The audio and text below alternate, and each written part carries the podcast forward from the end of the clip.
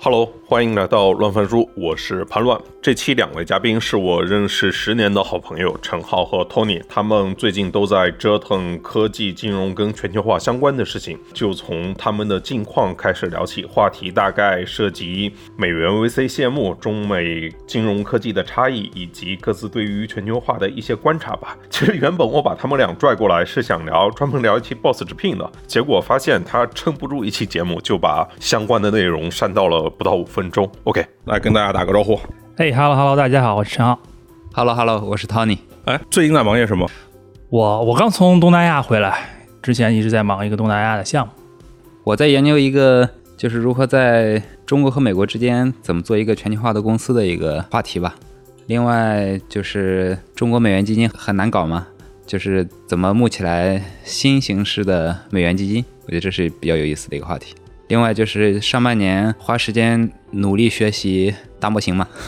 这个怎么都在搞这个科技跟全球化的事情啊？尽管就是陈浩，你那个也算沾点边是吧？肯定沾边，我们这个全球化也不一定只是去欧美，对吧？这个东南亚肯定是所有全球化的很多中国公司的第一站嘛。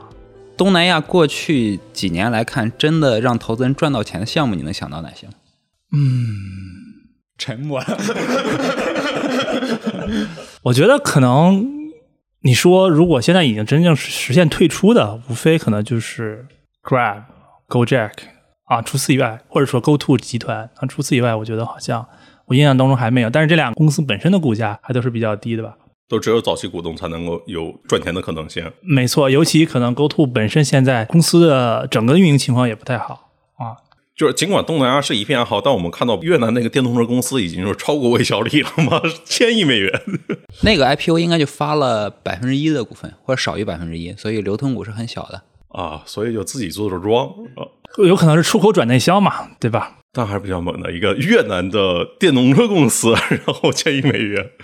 前段时间老虎好像 Tiger Global 好像卖了那个 Flipkart，卖给了那个 Walmart，这个好像是赚了不少钱。但是它是印度市场嘛，印度市场，你说印度市场，我就想起来了，就像这个沃尔玛和亚马逊，其实把他们最大的那个资源其实都投在印度嘛，把印度是当成他们在海外的电商的决战，但啊、结果都不怎么样。其实最后一个市场能不能让投资人赚到钱，跟这个人民的富裕程度还是高度相关的。我记得以以前有一个投资人讲到，就说为什么两千年中国的互联网也很难收费，其实就是人均收入没起来，人均收入起来和不起来。其实很相关，就二十年过去了，中国网民的收入起来了，线上才能付费了。就为什么美国的人均的 UP 值都很高，十美元、二十美元一个月的东西都付那么多，人家好像就是有钱。就用陈浩的话就说，一脚油门的事儿，对吧？对。我一一杯星巴克的东西，它就 subscribe 了，对吧？然后我每个月至少喝一杯星巴克，我就可以养活很多各种各样的订阅公司、内容公司，都可以很好的活下去。我有个几万个付费用户，那我一个月我就作为一个创业者，我就可以，或者说作为一个呃内容创作者，我就活得可以活得很好。但中国的话，你需要很多的观众、听众或者说读者，然后去卖广告，以卖广告的形式去变现。我觉得这个还是没有那么直接吧。你们忘了，就是在移动梦网那个时候，其实大家也没有那么富裕的。我觉得也跟这个收费的方式有关系。我上一次还跟之前移动梦网的总设计师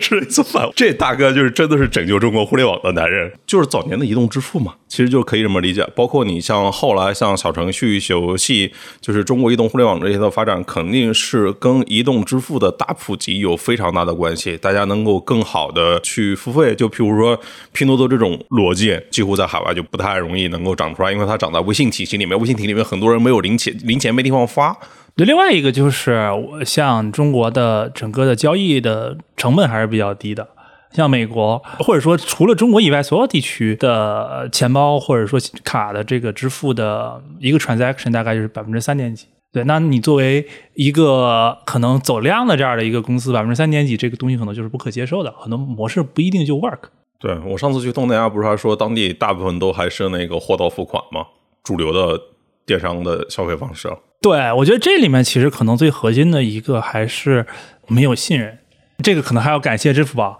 它给大家培养了这个信任的这个基础。大家其实，在东南亚，像我在东南亚过去呃待了差不多四年的时间，大家核心还是觉得说你会骗我，他会默认说你是个骗子。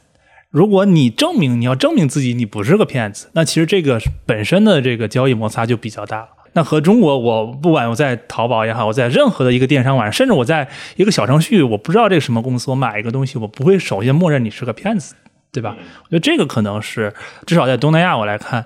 嗯，非这个首都圈，我非核心都市圈以外的地方，大家对于网上的信任程度还是比较低的。我感觉最近也是有点，其他国家也在学习中国互联网的先进治理经验。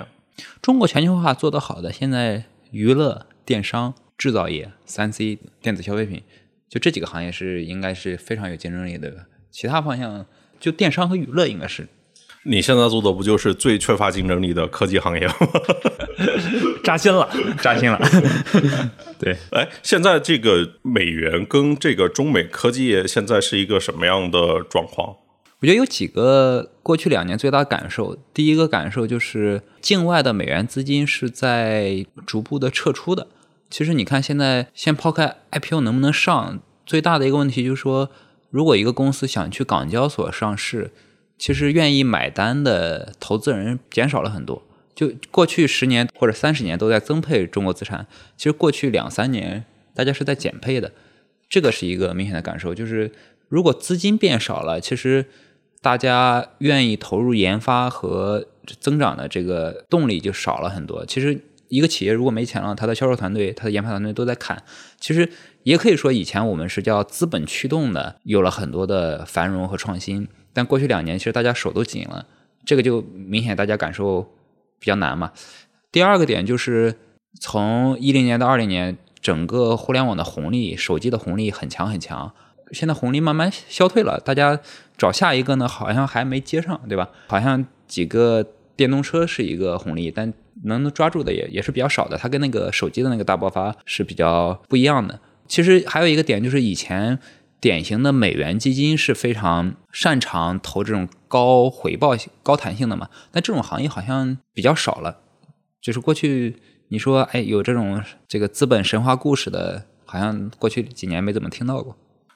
我前两天在刷短视频，然后看到有一个人从那个深圳的角度去拍了香港，就是非常短的一个，就是感觉这个时代变了，过不去了那种。然后下面评论区很多都是评论，这是亚洲金融中心遗址。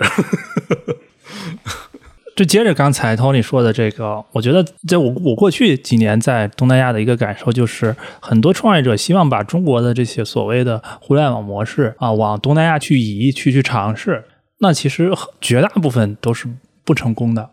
我觉得一个一方面可能是国家的人才储备，然后基建储备可能这些不 work，但我觉得另外一个可能也是资金上也好，或者是说呃资本市场上也好，他们没有这样给原来中国创业者这么大的一个呃信任，或者说我有这样的一个预期，对吧？你可能有一个 idea，然后我就给你一千万美金，你就可以去做。对，这可能在东南亚就是一个非常非常少见的这样的一个情况吧。所以，资本驱动一些创新，这个还是有道理的。其实，创新是需要试错、需要冗余吗？其实，你看，为什么硅谷和波士顿其实承担了很多全球创新的研发成本？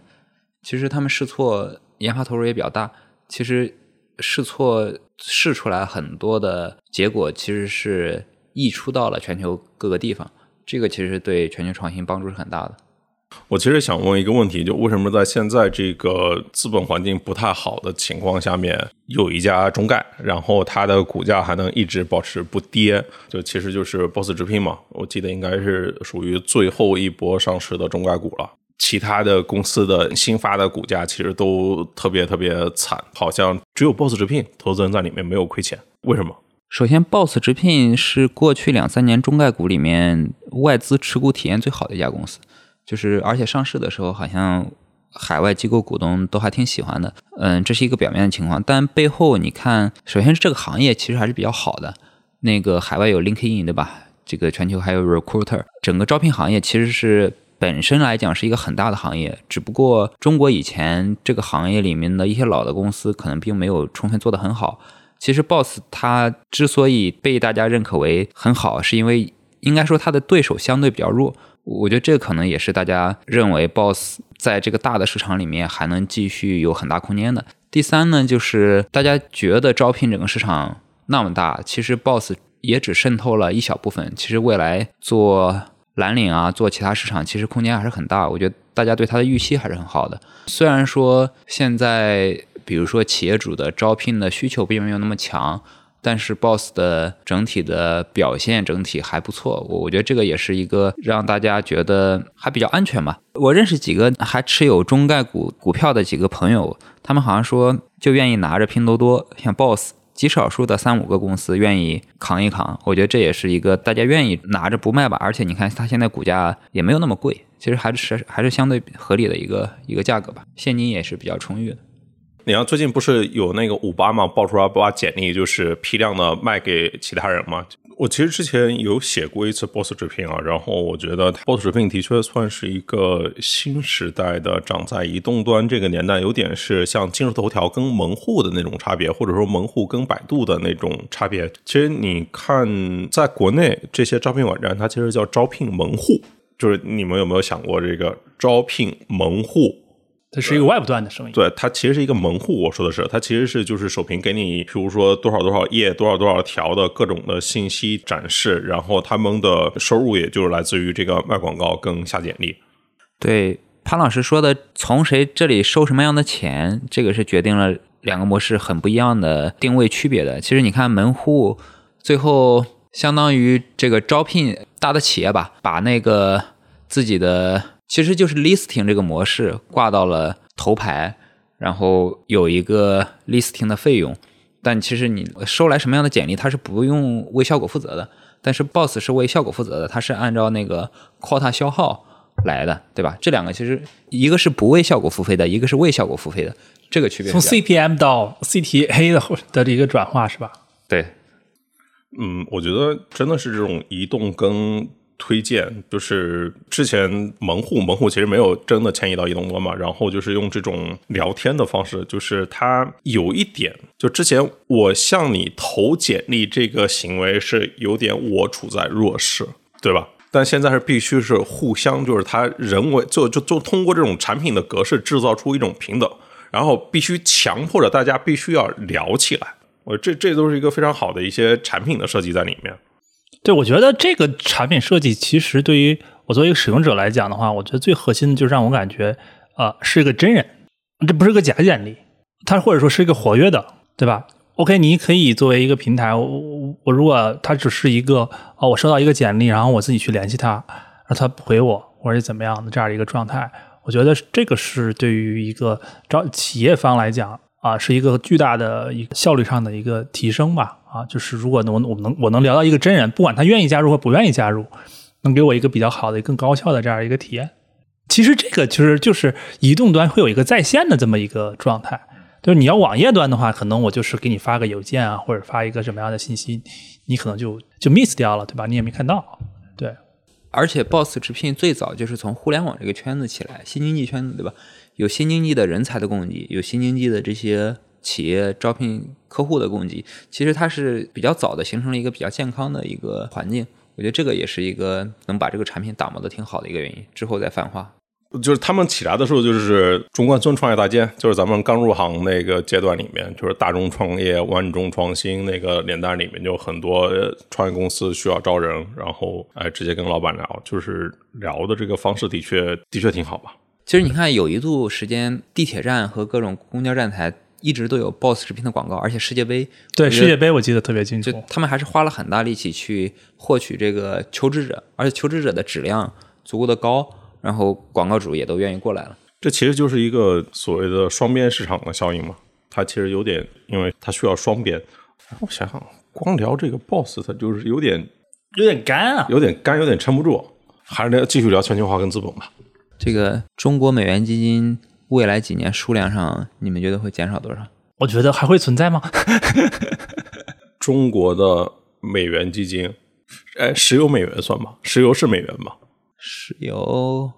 石油不算美元啊，石油不算美元。就我我们就说典型的美元 VC 或者 PE，哦，就是美国的钱，对吧？美国的钱啊。这存续的头部的存续，它可能还依依赖于各种的协议，可能还会在。就是其他的新增的，你要想再重新募，我觉得或者这样说，其实过去一年有出来新的美元基金吗？其实之前每两每隔两三年就有新的 GP 出来创业嘛。其实过去一两年好像没有新的 GP 出来，可能大家也没看到什么新的机会。新的大浪好像已经没有嘛。你还是我觉得是不是？你作为 GP，你对于 LP 要有一个主题，我要投什么？我要的我的故事是什么样的一个故事？那创业者都没有故事了，那可能 GP 可能就更没有故事了。现在讲中国 VCGP 的故事就不好讲，不知道怎么讲。虽然说大模型是一波大浪，但是这波大浪呢，好像没有新的 GP 出来，只不过一些老的 GP。考虑募资的需求，其实大家会往 AI 这方向靠一靠，因为只有这个故事好讲嘛。其他的有，当然人家有这个医疗美元 VC，有硬科技的美元 VC，但其实你看硬科技很多都是很多人民币的，而且主要是硬科技，它一旦这个产品验证成功了，它可以拿银行的贷款，可以拿产业资本的钱。其实美元 VC 好像在这里面的，不管说能帮助的这个资本效应，包括那个回报上，其实都还是。跟以前互联网发生了很大变化的，或者就是，其实你看过去的中国的美元 VC 真的赚到钱的，还是在非常集中的头上的二十个名字这里。过去十多年，它的商业模式就是跟这些一百亿美金以上的呢这个超级独角兽或者大公司巨头强绑定的嘛，对吧？如果你投了十个几亿美金的项目，好像你整个基金业不一定能挣到钱。有一个很悲伤的，就是你打开附图的中概股那一栏。你往下一拉，是一瓶还是两瓶，就到了三十亿美元，就好像没有多少家。你说这，我想起那个探探，其实从最近那个 SO 不断想要上市想起来的。我不知道 SO 现在它一共融了多少钱啊？然后我回头想想，探探，我操，在一八年初的时候以十亿美金就是卖给，好像是十亿美金吧？对，卖给陌陌，好牛逼的决定啊！我操，陌陌现在十五亿美元市值吧？二十亿，二十亿好像是，嗯。对，但是它账上现金好像也有十几亿美金。那陌陌做直播这几年还是商业化非常健康。对，我是觉得很多现在的新兴的产业，可能就是这种 VC 的模式，是不是就 in general VC 的这种模式就不一定特别 work？对，如果你是做一个像之前潘老师说到做线下店也好，或者做制造业也好，那可能。传统的这种银行的，或者是说加盟方加盟的这种形式来解决自己企业的融资的这样的一个问题，是一种更对的模式，而不是去找 VC 去来啊烧钱去验证出来一个商业模式，因为它可能从第一天开始就是挣钱的。你像线下店典型的嘛，就是蜜雪冰城举例好了，就是蜜雪冰城它其实就没怎么拿过 VC 的钱，它其实它不需要融资呀。对他只是上市之前可能是需要做一下他的那个股东结构，然后可能也需要美团和当时的高瓴在某些层面上的资源的帮助，但他其实是自己的完全没有钱上的那个，因为他其实都是靠加盟嘛，其实靠这个加盟商帮他，其实加盟商在帮他做融资了。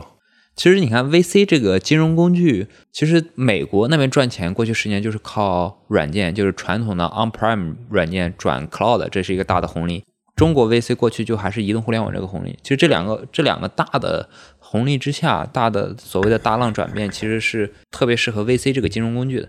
对，其实说到这个金融工具，呃，也说到刚才出海的这个问题。其实相对于中国互联网产品出海，我觉得可能像。刚才 Tony 说到中国的电动车也好，或者说电商商品也好，出海它其实可能就不太需要 VC 这样的工具，可能需要一些本地的啊线下渠道，或者是说一些在供应链上面的一些支持。对，你看现在出海最牛逼的两个公司 TikTok 和 Team，其实都是两个大公司投资做出来的。其实还是需要很多钱的。其实仅靠 VC 这样一个单一的金融工具去撬动这么大的投入啊，其实还是比较难。而且还有一个有趣的，其实你看硅谷的 VC 几乎全错过了 OpenAI 的投资，或者说几乎全错过了。因为就 OpenAI 这种其实很像叫登月或者发射火箭、人造飞船一样，它它一开始的投入就巨大的，而且看不见商商业空间。其实所以你看 VC 都错过了。其实 VC 喜欢的是一开始所谓的能 PMF。然后能看到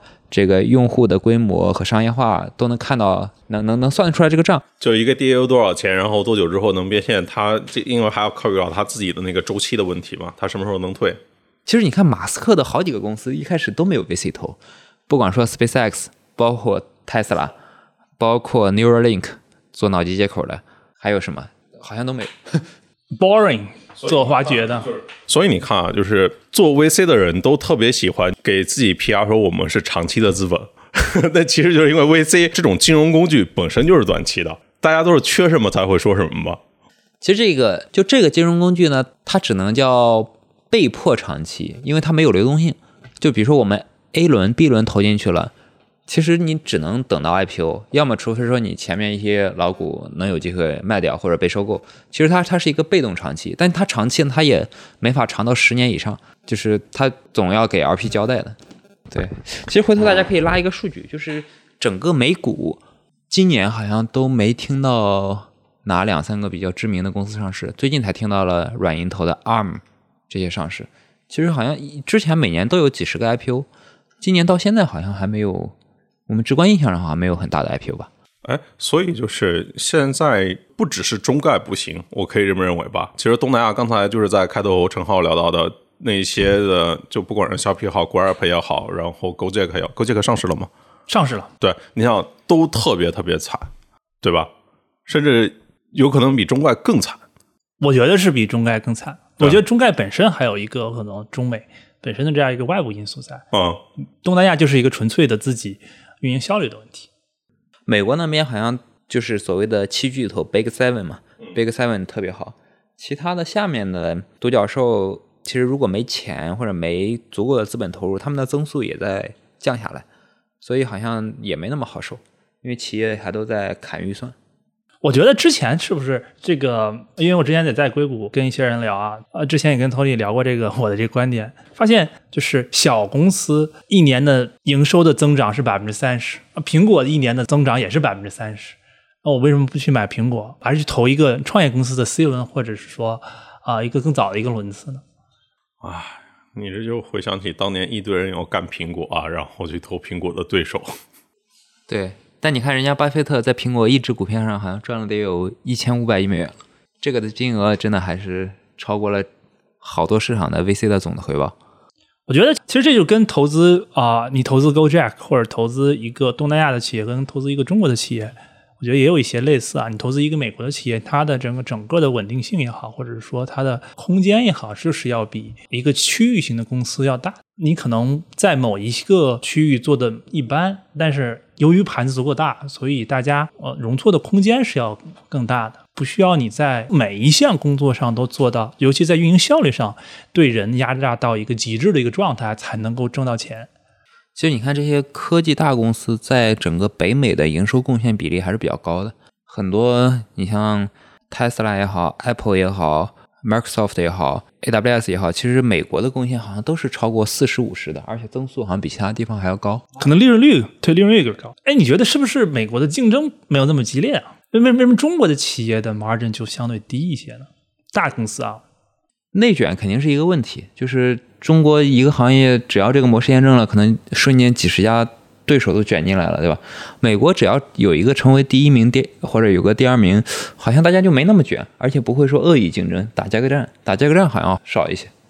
那是不是可以理解，如就是很多情况下，我宁愿投资做研发，我创造出更好的 feature，而不是去跟你拼，我怎么样把我的运营效率提高的更高，然后我的成本比你更低，所以我可以跟你打价格战，这是两种竞争的思维模式。对，因为陈浩生活在硅谷嘛，其实硅谷很少看到直接抄袭的。如果发现一个直接抄袭的产品出来，好像口碑是很差的。至少对于可能对于 VC 来讲，这你就没有一定的品牌吧？对于你个人创业者来讲，对于品牌有一定的影响。好像只有马斯克愿意抄，对吧？Twitter 抄中国微信，Facebook。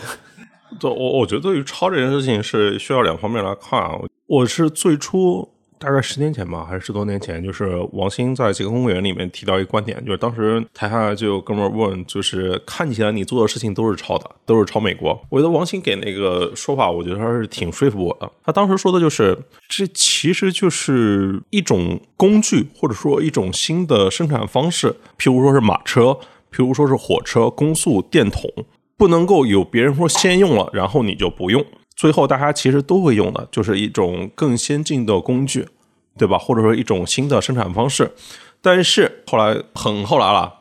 就反正前两年啊，就有次跟他聊到这个问题，然后他就说，其实你看一看，就像优步，其实也在走类似于美团的超级 APP 的这一条路。对，我听说也是啊，所以到底谁抄谁呢？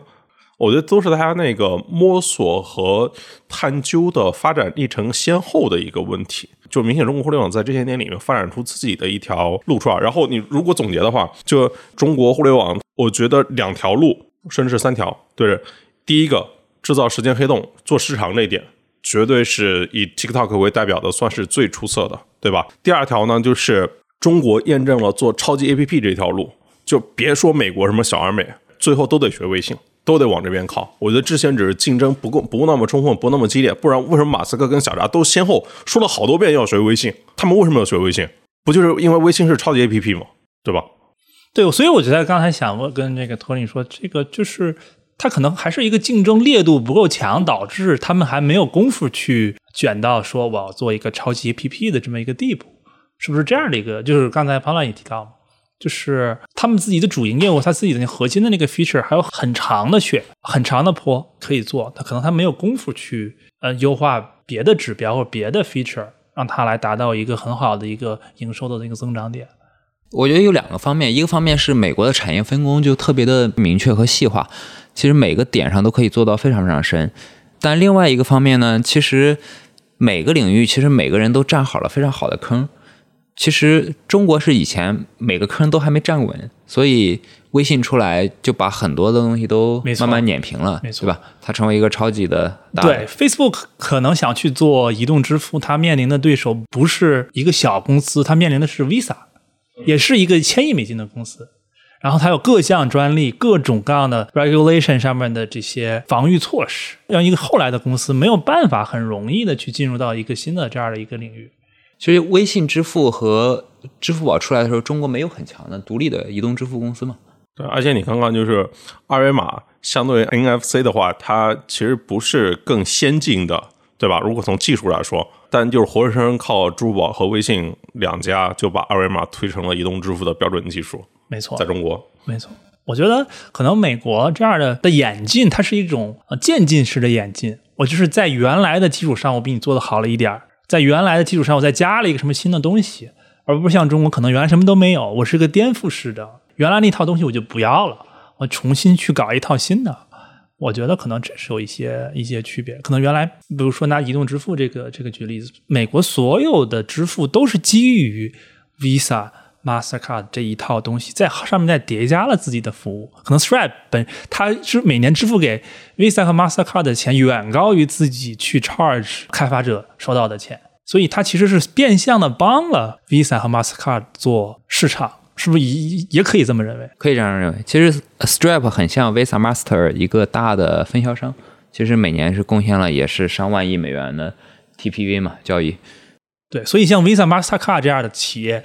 为什么他们的效率不用特别高？可能他确实完成了一个 somehow 原创性的一个创新，导致就是全他在全球收税。你在墨西哥刷 Visa 卡买一杯可乐，也是要向 Visa 支付三个点的手续费，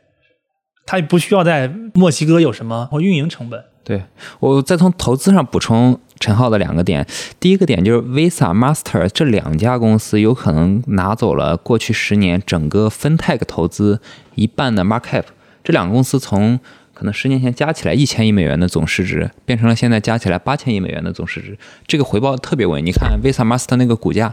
哇，我觉得这是应该说 Visa、Master 的跟 Apple 差不多。对，其实跟 Apple 差不多。其实这是大家忽视的一个点。然后第二点，其实以前大家都在投中国的支付的工具。其实刚才陈浩提的那个点，Visa、Master 在海外都是百分之三的手续费，这个是一个。固定了很久很久，而且好像没什么变化的一个本身商业模式就非常清楚。中国好像就是千三和千六，最后打的就很低，大家好像都没赚到钱。但我我们现在不好说哪个模式是好的，有可能这个低费率是对商户和至少对电商是一个很好的一个体验。对对，这个就很能体现出这个两种费率下最后哪个效率高的问题。另外一面呢，结果是。资本效率让让让投资人赚到很多钱，让这个商业公司赚到很多钱，但当然也很稳定。但另外一个呢，就是好像让消费者和商家受益，对吧？对，我觉得从一个在美国生活的人来讲，使用移动支付这件事情本身就没有什么特别的场景。说实在，因为我在线下买东西和我在线上买东西都是我感觉对于每一个美国人来说都叫 retail，它的体验是一样的。然后我也是，我我买耐克鞋，我不是在 Amazon 上买，我也是在耐克的官网上买。哎，其实陈浩提到了一个很好问题，就是说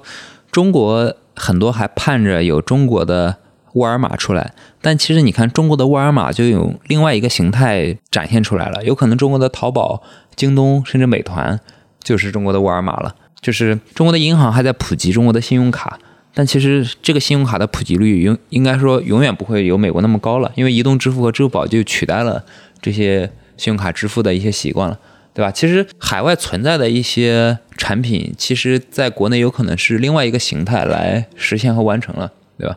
再补充一个小的点，其实 Visa、Master 还起到了一个很大的作用，在过去十年消灭了现金。十年之前我们都还是用现金的，其实 Visa、Master 和移动支付其实把现金给消灭了。我好像好久没用过现金了，我也很久没用过现金了。然后我觉得这里面也没用过现金的另外一个，在美国来讲，他我我身上带现金的唯一原因，唯一原因是要给小费，这个体验或者说这个这个需求可能在中国是没有的。那除去这个场景以外，我其实也没有什么要持有现金的理由吧。哎，那你要这样说的话，那其实除了中国有支付宝、微信支付、银联这个体系之外，其实其他国家压根没有任何选择，只能用美国的这些支付系统，或者说你可以说它是割裂的，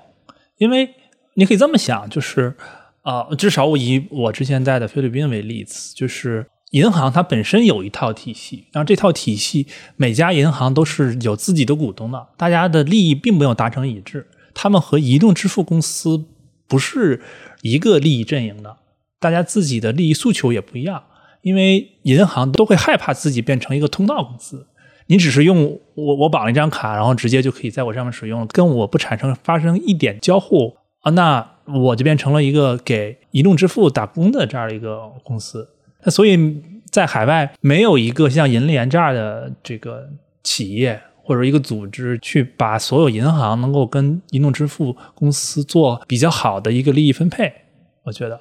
由此，它不是说，比如说东南亚不是说没有移动支付，不是说没有这样的一个像支付宝或者说微信钱包这样的一个工具，它有，但是它不能够跟银行打通。你存取支付宝里，就是比如说在菲律宾 Gcash 里的钱，都是要独自单独去走一个通道的，它不能把钱通过我的支付宝存到我的银行，这个是没有没有打通的。中而这一部分的工作其实是在中国是由银联去打通的，我不知道我理解对不对啊？那也就是说，在金融和科技领域里面，其实世界大部分地区都是美国这套体系，然后他对所有人抽税。对他，因为我觉得这里面最核心的一个一个点就是，除了像中国和或者说一些比发达国家可能有自己的这样一套支撑自己金融体系的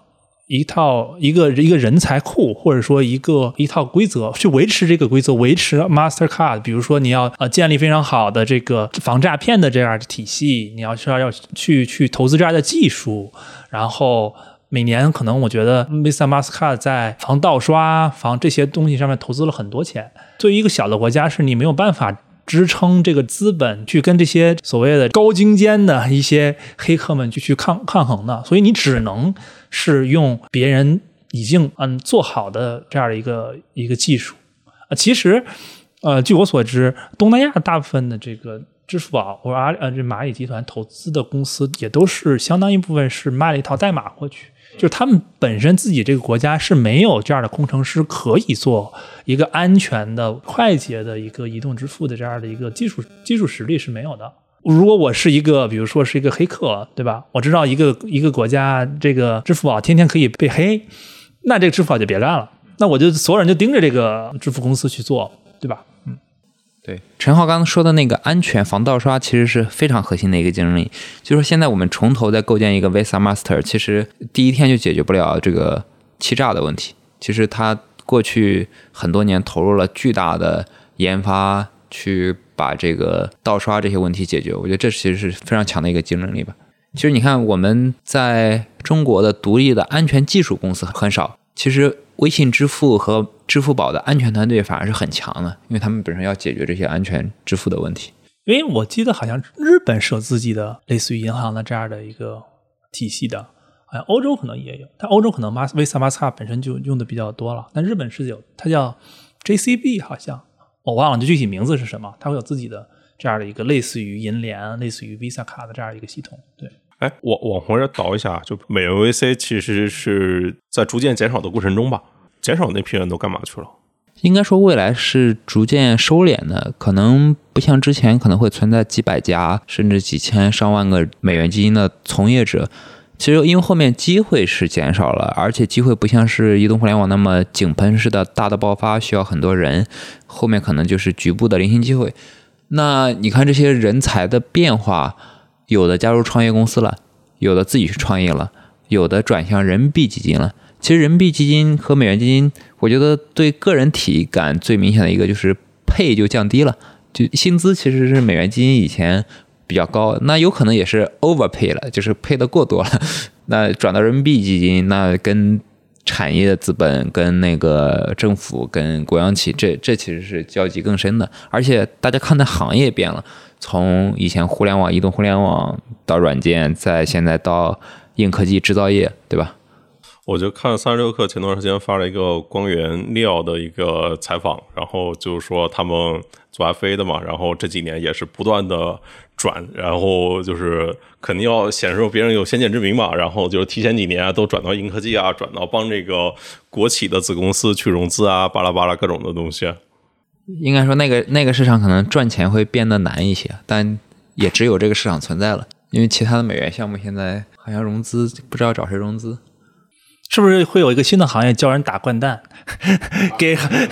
我知识付费变成如何教人打掼蛋这样的一个？掼蛋没那么难，对。其他美 VC，然后我跟它配套的，我看更多的律所，其实跟四大也在减少。FA 有减少吗？FA 应该是在减少的，就是配套行业，其实很多行业都叫半生型行业。其实不管说投资机构、媒体、律所，还有其他的服务机构，其实它都是跟着一个大的产业起来，它就能起来。如果这个产业下去了，那它肯定也会是减少的。呃，前几天有一个朋友给我提到，他们去给现在人民币基金去做咨询和尽调服务，能收到的价格应该是以前美元国际基金能付的可能五分之一的价格。这个就是一个，你像，你像一个人民币基金或者地方产业基金，他们不一定愿意付个几百万或者几十万的一个咨询和尽调费用。其实以前美元基金因为人少，其实给这种第三方的咨询公司还是愿意付很多钱的。所以整体。行业从业者赚钱赚的肯定会偏少一些了，变成了个辛苦钱。嗯，这个真的变成了服务业。简单一点说，就是皮之不存，毛将焉附嘛，对吧？咱们都是毛。其实你看，过去三年当中，这个行业真的让美元基金从业者赚到大钱的项目，我们现在想想能有哪些呢？比如说瑞幸咖啡，过去一两年业绩变好了，这是相当于并购基金，像大正这种赚到了很多钱，而且是被迫的，不是他自己主动想赚的。但但但但人家能把这个经营经营的好，是一个非常强的能力的。然后你比如说名创优品，从低点到现在已经四倍了，这是乱爷平时研究的这个连锁这个业态。包括还有一个不是科技行业，就是呃还有一个就是。PAG 的赢得气体嘛，他前阵子刚给那个杭州一个地方企业签了那个出售的协议，应该是一百亿美元卖掉了，他自己应该是很大比例的。其实这个是 PAG 赚了很多钱的。其实再数，可能过去三年真的从估值上涨的，好像比如说就是 Boss 直聘或者字节跳动，对吧？其他真的大幅涨的还是不多的，能维持原来的水平就已经很非常非常不错了。你看，大家很期待的这些美元机构持有的未上市的几个最好的公司，字节算一个，小红书算一个，Shein 算一个，货拉拉算一个。其实就这几个平台型公司了，大家都想着能尽快上市嘛。但我我觉得另外一个点啊，就是我我们如果现在看的话，就是各家公司提供的产品跟服务都会越来越像。你像这个，且不提这个抖音、快手、小红书都要做电商。然后你看，就是美团、淘宝、支付宝都要做内容，当然视频号它肯定电商内容都做了。就是我觉得真的是到一个相对尾声的一个阶段了。我就有一个感受，往后面平台跟平台的差别不是以这种功能来界定的，就是以品牌来界定的，就类似于你喜欢耐克，你喜欢阿迪那种优点这种感受。当然，他们内内在的构成肯定很不一样，因为到最后都是不同的那个生态，不同的创作者嘛。好像科技行业的发展是不是最终都是比较收敛到头部几家公司？历史上也是这样。你觉得的核心的原因，除了像网络效应、规模效应这样，你觉得它这个是不是跟它本身呃这个行业一开始就是这个面向这个市场也相关？比如说你刚刚提到的沃尔玛，它本身它就是它也是一个在美国占有率很高的这样的一个项目或者说一个行业吧。我我想请教乱野一个问题啊，其实你看过去 VC 投了那么多钱，不管投消费品、投软件，最后大家都打广告打到了。广告平台上，最后中国 VC 的好多钱是给了广告平台的。美国很多 VC 的钱是给了 AWS 这种云平台，或者今天是给了英伟达这些买卡。就是一方面是最后 VC 或者创业者的市场空间是不是被大平台拿走了？那接下来几个大平台继续内卷，是不是像最大的平台会把其他的平台又会给收敛？比如说头条又。在做本地生活，是不是对美团形成了巨大压力？头条又在做自己的金融服务，可能也做得不错。头条可能还会会衍生出来很多，甚至说抖音电商是不是会未来成为中国最大的电商平台，跟拼多多一起把淘宝的份额卷掉很多？有一个数据说，抖音电商的包裹量已经逐渐成为中国最大的包裹量。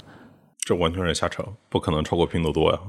至少在还不还还不能超。OK OK，我觉得从增长的态势上看，抖音跟多多其实都还会涨的。然后阿里在整个中国电商里面所占的份额。现在是从百分之五十跌下来，跌到百分之四十几，但或许有可能到百分之三十几。对，但我觉得它应该会是最大的。这个，呃，我只能是这样感受。当然，包裹量已经是多多是最大了，包裹量。对，但是你如果从那个整个大盘的占比的话，肯定是淘系还是最大的。但我不觉得有一家公司真的可以把所有的吃下来。我觉得它真的就会到某一个点，不管是市场的还是非市场的力量。都会就譬如广告收入这件事情，我不知道你们有没有印象，就是零八 年春晚的时候，李彦宏坐在春晚的那个第一排桌，那其实就是那一年百度的收入超过了央视，然后就引发了一系列的监管。对，然后我我觉得有时候一方面可能是就是非市场因素的，就是你大特别大。本身也是一种问题，在我们现在这个环境里面。另外一个就是，哪怕是从这种市场充分竞争的结果里面，就比如说字节在广告市场里面的占比，可能已经超过百分之五十了。应该还没有五十，应该是应该说已经超过二十了，应该是中国最大的广告平台。哦，反正反正我我我说的点就是，它的广告收入其实很难指望它在继续的保持一个高的增长。对，就是因为。流量不涨了呀，然后每天两个小时也很难再有更多的时间了，所以那就只能去，就是 AD load 不能涨了吧，对吧？然后就只能去涨一些其他的东西，然后去做本地生活啊，然后去做电商啊，提高单价，提高单价啊，对吧？这这其实我们在那个 Facebook 和谷歌的身上都已经看到过类似的案例了嘛。其实对抖音来讲，它做成一个超级 App，其实对它来讲是非常重要的，因为抖音这种。它粘性肯定是没有微信那么强的，所以它如果增加更多的品类或者在我这消费有着金融服务，粘性肯定是变强的。这个对他来讲肯定是更加关乎长期生死存亡的一个问题。我之前看过一个数据，它就是说，在二零一零年的时候，全世界 GDP 总量是六十六点二万亿元；到二零二零年的时候，全世界经济总量是八十四点五万亿，就是增长了十八点三万亿美元。中国的 GDP 增长了八点八万亿美元，美国 GDP 增加了六万亿美元，就是说中美两国一共增加了十四点八万亿美元，占全世界新增总量的百分之八十。那从比例上来讲，其实欧洲呀、日本、韩国可能没有增加它的市场份额，对，就是剩下的可能更多是新兴市场，可能是印度，可能是东南亚在增长。对。所以你可以可以看到，可能我因为我去欧洲没有那么多嘛，可能对比欧洲人来讲，他们生活根本没有什么变化。所以对于新的科技，对于新的一些生活所谓的一些 App，他们其实因为我我知认识的一些可能在欧洲生活的人，他们跟我说，欧洲本地人其实对科技，尤其对于美国这一套东西，其实是三炮现在开始挺反感的。所以你看，最先整出 GDPR 的也是欧盟嘛。对他不想说我我要，因为在欧洲人眼里，美国就是商业化啊、效率啊、资本主义这样的一个一个一个形象。对，但但我觉得说的也比较虚了。但是对于年轻人来讲，他们不想去，或者说他们会有一些反思吧。我为什么要天天要在那儿看手机，然后去做这些东西？对，有可能我们的下一代或者我们下一代的下一代，就是西方世界中的现在的年轻人吧。我觉得可能不一定是西方世界的，可能可能底层的一些价值观可能不太一样，但是我觉得很有可能是日韩现在的这样的一个一个一个，可能某一些地区的中国人是韩国人的现在的状态，某一些地区的是日本人现在的状态，因为他们这个两个地区，我觉得还是比较不一样的。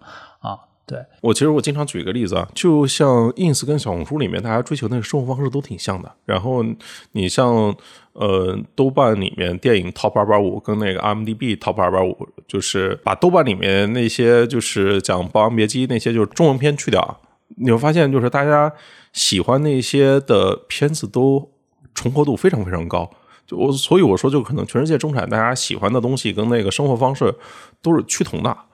对，我觉得另外一方面也是跟可能中国的这个接受开始接受，就是在尤其过去一零年之后，这些大量的海外品牌，然后这些生活方式进入到中国，或者更快速的进入到中国，我觉得也有关系。现在上海人也穿这个 Lululemon，对吧？这美国人也穿 Lululemon，可能 Lululemon 刚上市的时候，或者或者说在他们在扩张的时候，中国市场就已经是他们的一个啊必须要来的这么一个市场。所以我觉得。就是对于至少是可能一线城市这些年轻人在接受信息的这个来源上面就差不多啊，他们对于好的定义，我觉得可能也差不多。这可能为什么刚才说这 top 两百五十电影，就是他们对于好的定义是其实是差不多的，没有太大的区别。我觉得如果在世界范围来看，还有一点点差别吧，就可能是。如果你在墨西哥看的可能都是可口可乐，但中国可能有更多不同的供给，然后什么元气森林啊、康师傅啊，然后农夫山泉啊，对，北冰洋各种艺术。对，我觉得这个其实就刚才提到的，就是中国本身它可以去做一些这样可能资本投入更更大的一些一些一些东西，你有一些不一样的一一些体验。但是我给我感觉，美元 VC back 的这些公司。他们的对标或者说他们尝试去做的事情，其实跟美国公司也差不多，只是换成了一个中国品牌。比如说字节和 Facebook 在各自市场，他们想要达到的、达成的那个目标，其实是差不多的，可能手段、方式、方法不一样。对，那可能最终给人感觉，美国人也 somehow 觉得，哦，我花在 Facebook 上、花在 Facebook 各个 App 上的时间太多了，等等等，也会这样有这样的反思。我这典型的，你就像那个一个名场面嘛。一六年的时候，对话那个节目，张一鸣去做对话嘛，然后黄峥给他一个建议。黄峥当时作为一个嘉宾说：“那个如果我是张一鸣的话，我应该更加积极的去做全球化。”对吧？就其实你会发现，大家思考都非常像，美国人也这么想的，只是说，呃，我们是现在这个全球化最难的地方率先完成了全球化，就是他们的认知体系里面，因为中国是全球化最难的市场，对，然后他们先把中国做好了。我说，譬如说在 TT，他肯定是抱着这样的一个信念走出去的。目前来看，是不是只有拿下北美市场的公司才是真正意义上全球化公司？有没有存在没有拿下北美市场成为全球化公司的案例？名创优品算吗？我不知道，可能算吧，华为也算吧。我觉得你就是看那个海外收入占比嘛，就不一定是非要北美啊。但是作为 App 来讲，我觉得几乎是是这样的。哦，我明白怎么来解释这个问题了。就是如果是回到我们刚才移动互联网那个语境里面，它是要到最后，它是以广告为核心变现模式的，然后它是要去比拼创作者数量、规模、质量的这个维度里面，必须要有北美。如果没有北美的话，就广告的单价不可能上得去，你就看谷歌的一个点击广告跟百度的一个广告，它中间差了几倍的价格，对吧？只是就是广告主那个价值的问题嘛，对，谁能够付出更高溢价？另外的话就是内容，其实也是，你像抖音里面肯定也是那个一线往低线去辐射啊，世界范围内肯定也是美国是文化高地，然后去辐射墨西哥、辐射英国，然后再辐射欧洲、辐射拉美这种。就你看，T T 在很多地区的冷启动，都是直接给你灌一些除了当地的一些娱乐、搞笑、高展的内容，就给你灌美国的头部内容啊，就 OK 了呀。美国头部内容就是世界通行语言啊。这其实挺有意思的。另外一个 case 是。我记得当初在我不知道我忘了在哪看到，反正有人说，就是当欧洲的那些拍电影的人在九十年代看《侏罗纪公园》之后，他就觉得他们自己的电影没法拍了，因为他会发现这变成了一个资本密集型行业。嗯，就是工业化了，就是需要更大的团队来协作。对更大的团队来协作，然后更大的这个资金的投入，然后做出来的东西就是远超，或者说跟你原来用所谓的手工作坊式去拍电影的这样的一个方式去去做内容，已经不是一个数量级的一个事情了。你像《封神》嘛，就是最近我不知道你们有看没看，就是他说有八千人参与到这个项目里面，反正我看最后结尾出现那个那么长的那个字幕，我是很震撼的。有八千人参与到这个《封神》电影的拍摄，你想想啊，哪个国家能够调动起这么多人来参与？这是市场里面很多电影中的一部哦。其实包括手游也是一样嘛。你可能像原神这样的一个这样一个团队，你在全世界其他国家你搞不出来这样一个，甚至你都找不着这么多人。所以我觉得这个可能就是内容行业最后也是会优中选优吧，导致最终的结果。以我的看，就是看比如说一些小国家，他们最后最后只会拍类似于台湾叫八点档的这样的一些乡土剧啊，就是在拍一些家长里短的一些东西。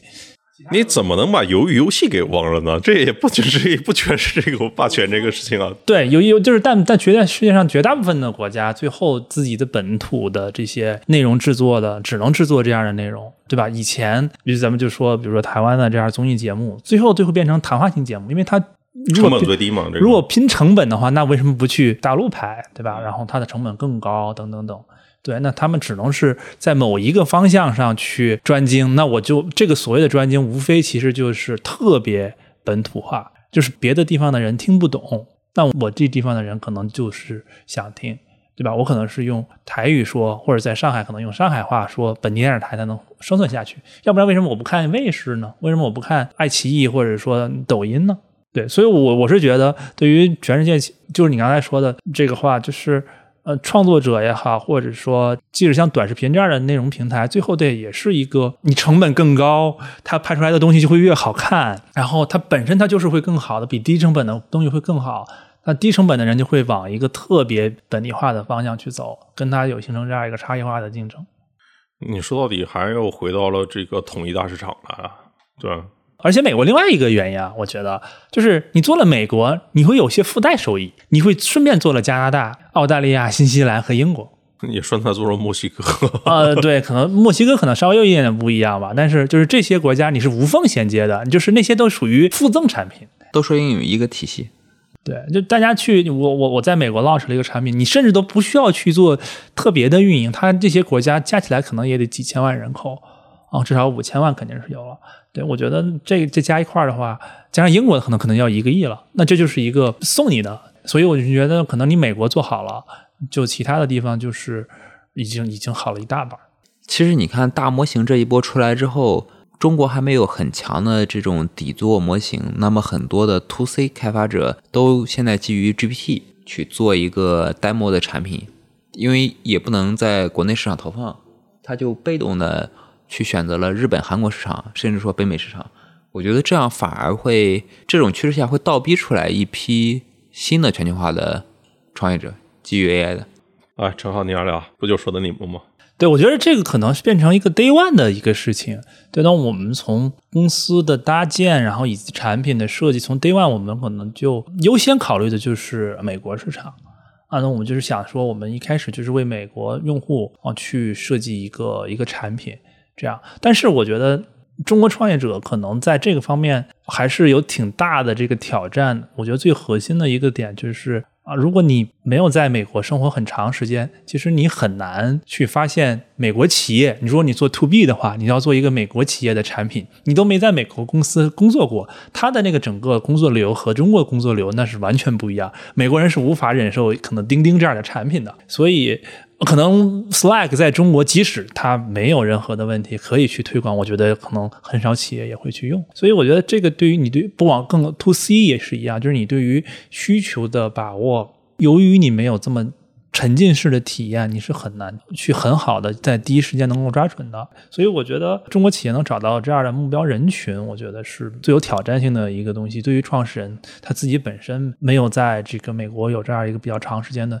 生活经历，我觉得是比较挑战。即使我觉得你在美国生活了很长时间，你没有没有融入到美国那个传统的白人社会当中去的话，你也很难去有。比较好的这个这样的一个产品的洞察，或者找到这个别人找不到的 PMF，对我觉得可能举 Zoom 的例子可能更好一些，就它就是一个对已有产品体验的一个巨大的提升，它并不是重新定义了一个市场，所以我不知道 LLM 这个大模型的这一波啊，是不是有如如果我觉得有挑战的，可能就是如果你本身只是改变旧体验，那本身大厂就可以去做；如果是一些去找一些新体验，你作为中国人，你很难去了解海外人的这样的一个生活方式啊，工作方式，那你很难就很难去定义好这样的的产品。所以我觉得可能找一些，比如说像海外的合伙人啊，帮忙去定义这样好的产品。我觉得让中国有一个比较好的开发团队，这样可能是未来一个比较有可行性的这样的一个团队的搭建的一个模式吧。我我们可以用一个，比如说接下来你最期待未来会发生的一些事儿，这个结个尾。陈浩，你对中国 AI 创业者出海做全球化有什么未来两三年最期待的事吗？我最期待的还是说有一个真正以 AI native 为出发点的这么样的一个 to C 的产品吧。我觉得，那现在的产品现在大家还看是在原有场景，不管是 Notion 也好，或者是说就是 ChatGPT 也好，ChatGPT 可能自己算一个，对吧？但是其他的产品现在看还都是在原有的这产品场景当中。加了一个这样 AI 的一个 feature，但当然现在可能美国本土也没有出现跟非 ChatGPT 可能都是各种各样的 bot，对吧？就是非 ChatGPT 以外的这个这样的场景有区别的落地的产品，我觉得中国创业者可能也有是有机会。我最大的期待也是大模型的原生应用能大规模的爆发吧，这个可能是未来两三年最值得期待的，可能也不会太快，但也不会太久。我预期比如说两三年。其实你看，TikTok 就属于这个手机原生的应用嘛，对吧？移动支付只是说因为有支付其他问题不好全球化。那其实我觉得越来越多的创业者应该更积极的去想，在大模型原生的应用下怎么做好全球消费市场。其实美国那边